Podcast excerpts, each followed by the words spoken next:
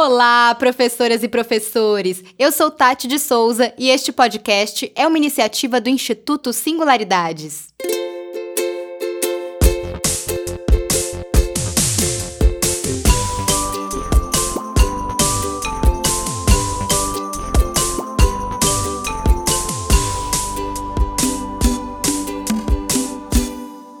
Este é o quarto episódio do podcast do curso BNCC, do Currículo à Sala de Aula para Educação Infantil, concebido pela Sônia Vidigal, que é mestre e doutora em Educação pela USP, e o material teórico deste podcast foi elaborado pela Ângela de Paolo Mota, que é mestre e doutora em Psicologia Escolar e do Desenvolvimento Humano, também pela USP.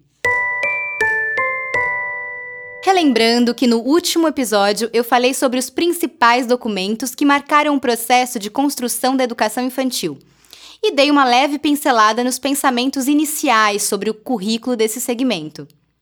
Hoje eu vou falar das principais diferenças entre os documentos oficiais da educação infantil, que são os RCNEI, DCNEI e a BNCC. Bora entender isso? RCNEI querido, quem é você na fila do pão? Sabemos que o RCNEI é de 1998 e ele veio com a missão de estabelecer um referencial para a construção do currículo para a educação infantil. E apesar de não ter força de lei, ele deu continuidade à discussão iniciada com a LDB de 96, trazendo como princípio auxiliar o professor no trabalho pedagógico ali no dia a dia com as crianças pequenas. Acho que se o RCNEI tivesse um signo astrológico, ele seria de Sagitário. Porque assim como o Centauro, que representa o signo de Sagitário, ele está apontando para metas, ali com seu arco e flecha. Falando um pouco de como ele está organizado, assim quando você quiser usá-lo para consultas, já pode ir direto no tema que te convém naquele momento. Como toda produção de texto, ele tem um volume de introdução, que além de apresentar uma discussão inicial que aborda pontos históricos sobre as creches e as pré-escolas, também pontua concepções de criança, educação, instituição e profissionais. No segundo volume do RCNEI, o tema é Formação Pessoal e Social, que é muito significativo. Escuta só. Ele contém o eixo de trabalho que favorece prioritariamente os processos de construção da identidade e autonomia das crianças. Vou repetir: ele prioriza os processos de construção da identidade e autonomia das crianças. Lindo isso, né? Será que hoje, 10 anos depois, em 2019, conseguimos assimilar esses princípios às nossas práticas pedagógicas com as crianças pequenas? Fica essa dica de reflexão no ar, porque agora eu vou falar do terceiro volume, que se chama Conhecimento do Mundo, que contém seis documentos referentes aos eixos de trabalho orientados para a construção das diferentes linguagens pelas crianças e para as relações que estabelecem com os objetos de conhecimento. São eles movimento, música, artes visuais, linguagem oral e escrita, natureza e sociedade e matemática. Só um detalhe para não deixar dúvidas: esse último eixo que eu falei são todas essas palavras mesmo: natureza e sociedade e matemática. É um eixão mesmo. Agora vamos ao primeiro documento que tem força de lei para a educação infantil, que é o DCNEI de 2010. Ele se articula às diretrizes curriculares nacionais da educação básica e reúne princípios, fundamentos e procedimentos definidos pela Câmara de Educação Básica do Conselho Nacional de Educação, para nortear as políticas públicas e a elaboração, planejamento, execução e avaliação de propostas pedagógicas e curriculares de educação infantil. Resumindo, ele é praticamente um guia das galáxias. Ficou uma dúvida sobre educação infantil? vai passar um final de semana mergulhada na DCNEI. Ele não só provoca reflexões, como apresenta definições sobre educação infantil, criança, currículo e proposta pedagógica, que trazem uma objetividade que aponta ações concretas para colocar todos esses anos de discussões em prática. Eu vou falar brevemente sobre os pontos mais importantes que o DCNEI define. No item 2.1, Educação Infantil, ele oficializa que ela é um segmento da primeira etapa da educação básica. Fala também das regulamentações das instituições educacionais, públicas e privadas, que educam e cuidam de crianças de 0 a 5 anos de idade, que estão submetidas à supervisão por órgão competente do sistema de ensino. Além de endossar o que já vinha sendo escrito desde a Constituição Federal de 88, que é o dever do Estado garantir a oferta de educação infantil pública. Só que aí ele complementa que ela deverá ser gratuita e de qualidade, sem requisito de seleção. E o que o DCNEI define como criança, currículo e proposta pedagógica? Vamos lá.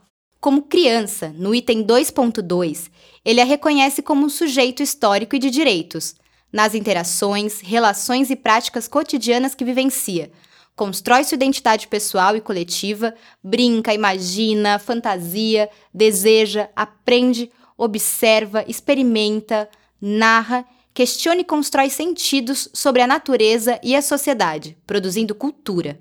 Olha só como os nossos documentos têm um olhar revolucionário para os pequenos seres humanos.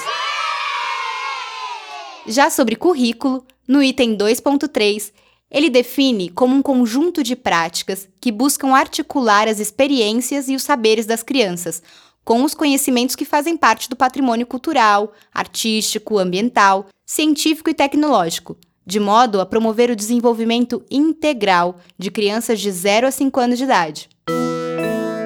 E o último item que separei aqui é o que define proposta pedagógica, ou projeto político pedagógico, sendo o plano orientador das ações da instituição e define as metas que se pretende para a aprendizagem e o desenvolvimento das crianças que nelas são educados e cuidados. É elaborado num processo coletivo, com a participação da direção, dos professores e da comunidade escolar. Ainda dentro de proposta pedagógica, as DCNEs destacam um ponto muito importante, levando em consideração a diversidade cultural do nosso país com a extensão geográfica continental. Por isso, ele ressalta que os PPPs devem ter como objetivo garantir à criança acesso ao processo de apropriação, renovação e articulação de conhecimentos e aprendizagens de diferentes linguagens, assim como o direito à proteção, à saúde, à liberdade, à confiança, ao respeito, à dignidade, à brincadeira, à convivência e à interação com outras crianças. Isso é bem importante, pois assim é reconhecida as especificidades não somente de culturas urbanas, mas também das culturas indígenas e do campo. Vamos ao último documento protagonista do episódio de hoje, a BNCC, Lembra que durante essa série eu já te falei que a BNCC retoma os eixos curriculares Interações e Brincadeiras que já haviam sido anunciados nas DCNEs? Pois é. Com esse resgate de eixos, a BNCC destaca os seis direitos de aprendizagem e desenvolvimento, que são brincar, conhecer-se, expressar, conviver, participar e explorar.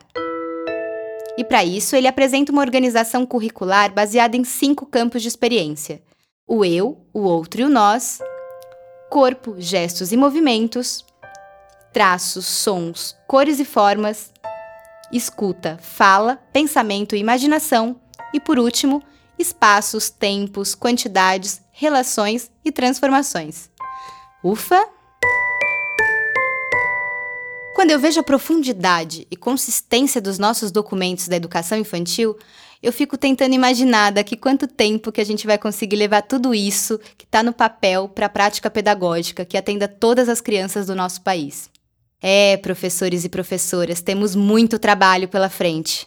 Mas, para seguirmos inspiradas e inspirados, vou terminar o programa de hoje com uma frase que eu vi no podcast Balascast, numa entrevista com o palhaço Cláudio Carneiro, que ele disse assim: Legado é plantar uma semente em um jardim que nunca iremos ver. Muito obrigada por me emprestar seus ouvidos e não deixe de acompanhar os próximos episódios dessa série, que está quase chegando ao final. Temos apenas mais dois episódios. A ideia é que a gente termine essa série ficando por dentro dos principais assuntos sobre a relação da BNCC com a educação infantil eu tenho certeza que isso será bem importante para você aprimorar a sua prática com as nossas crianças pequenas. Bons estudos e até o próximo episódio!